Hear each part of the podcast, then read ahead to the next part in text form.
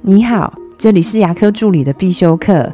今天要必修的是牙科助理的管理课。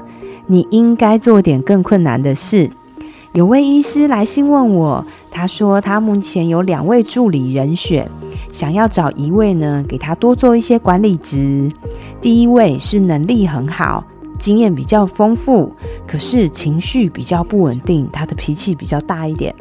第二位呢，在牙科的经验没有那么多，能力呢普通，可是性格特别的开朗，笑口常开，跟同事处得很好，几乎没有看过他生气。他问我哪一位更适合来多做一点管理职呢？我给他的建议是，管理最重要的特质就是要找一位善于沟通、处事圆融、正面思考的员工。至于能力，我认为它不是最重要的，因为它是可以慢慢培养的。如果我们说生死才是大事，那么在牙科出现的几乎都是小事，可能就像是病历找不到啊，东西没有放好啊，助理临时请假要找人代班等等之类的。我并不是说小事它就不重要，而是我认为一位管理人员不应该为了小事就动肝火，就发脾气。因为不好的情绪，它比病毒还可怕，因为它会传染。它不只会面对面传染，它也会透过群组电话传染。特别的是，被坏情绪波及到的人，可能过了七天都不会好哦。如果一位管理者他连自己的情绪都管理不了，那怎么管理好别人呢？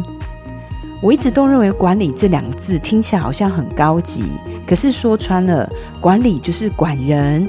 管事、管物，而把人管好就是管理的核心。因为事情也要靠人做，东西也要靠人管。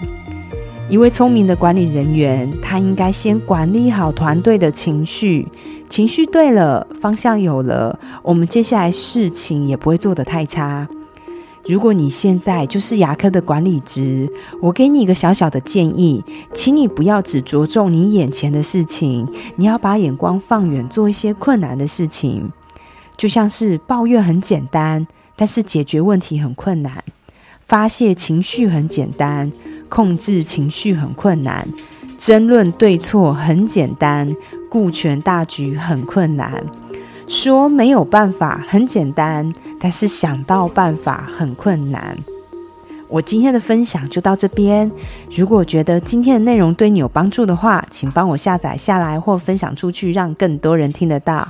如果你对牙科管理、自费咨询跟助理培训有任何问题，也欢迎留言给我，或者是在龙语牙体技术所的粉丝专业可以找到我。下次再见了，拜拜。